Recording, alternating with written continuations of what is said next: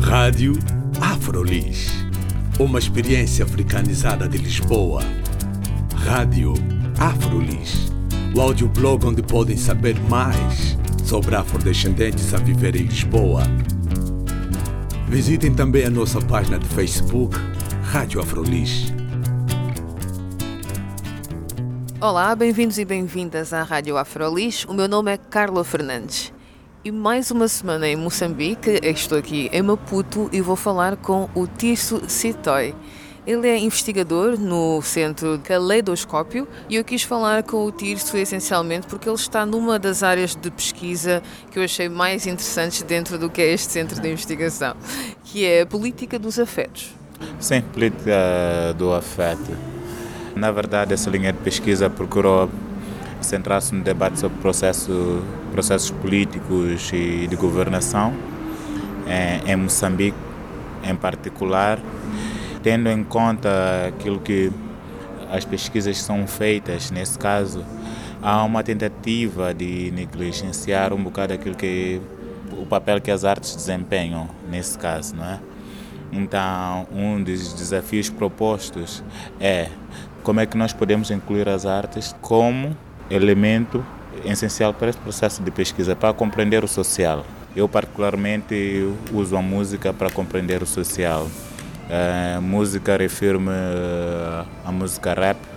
Nesse exato momento, a minha pesquisa é centrada na música rap em Maputo, em Moçambique, cultura e sociabilidade juvenis, porque a música não dissocia-se muito da questão da sociabilidade juvenis.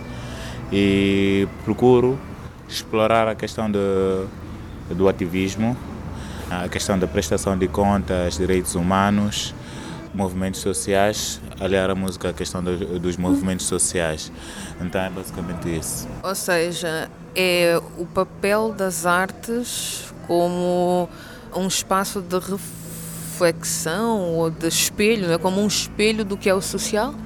O papel das artes como um espaço de reflexão dos processos políticos e de governação. Mas podemos olhar para outras questões, não é? Questões como relações eh, eh, sociais, vamos dizer, basicamente entre as pessoas, nesse caso, né? Como é que, através da música, eu posso dizer, por exemplo, que te amo ou que não gosto de ti, ok? Isso não, pode não significar necessariamente estar a, a, a falar de política, não é? Política, olhando eh, o Estado, existe o Estado ali, existe sociedade, né? mas podemos olhar para a política num espaço privado, na relação entre dois indivíduos, esposa, esposo, namorado, namorada.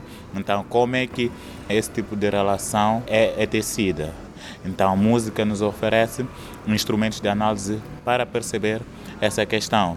Não basta só sairmos e fazer entrevista e observar, dizer que epa, as relações são tecidas de tal e aquela forma, não é?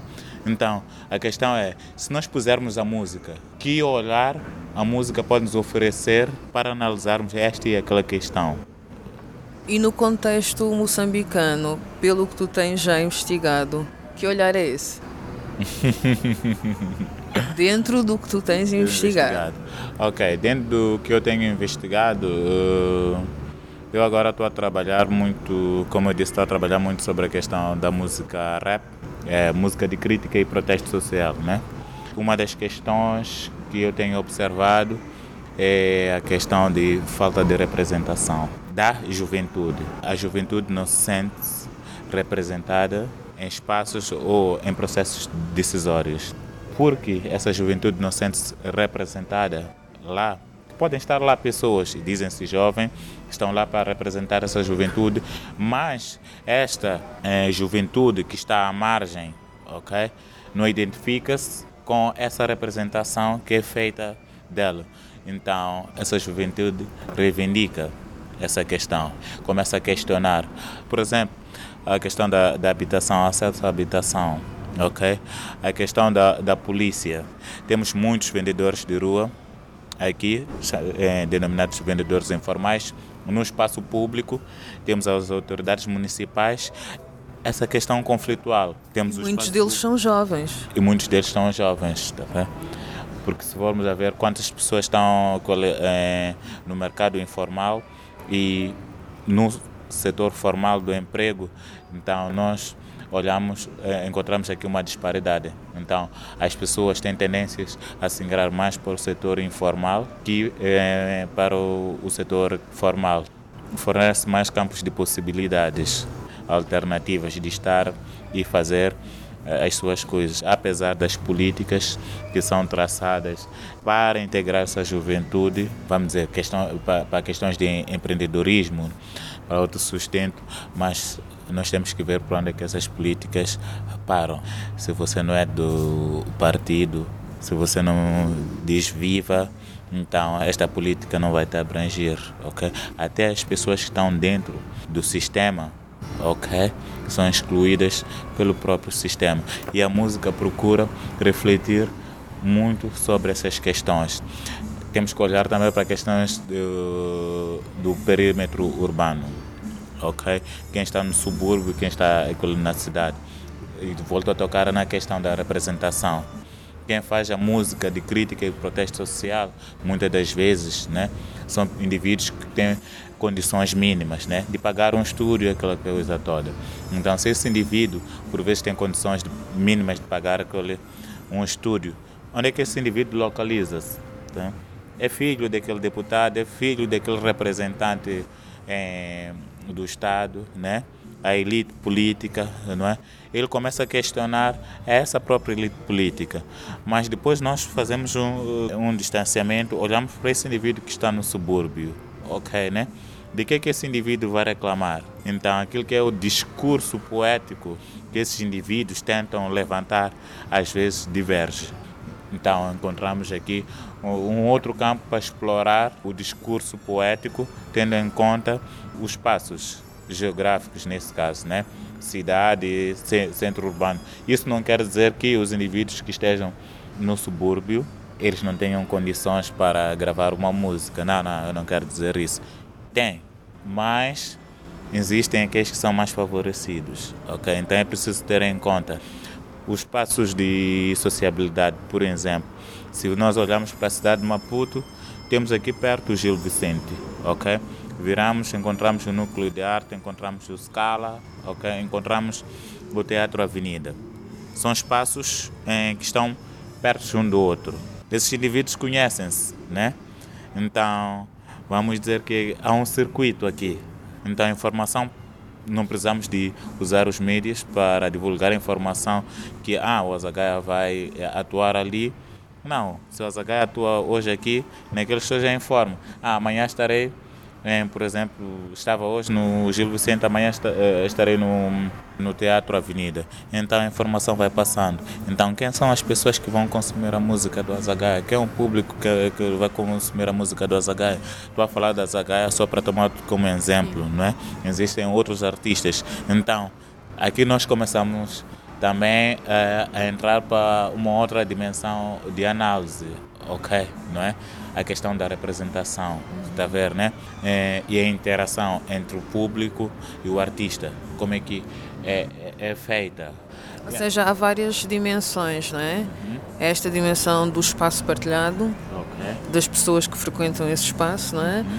E depois também da, da relação do fornecedor do produto cultural e do, e do público também. Sim. Então esta questão, agora estava a pensar, eu tô, ainda estou na parte do, do, do afeto, okay. da política do afeto. Quer dizer, é, é uma política de relação, não é? Relação, sim.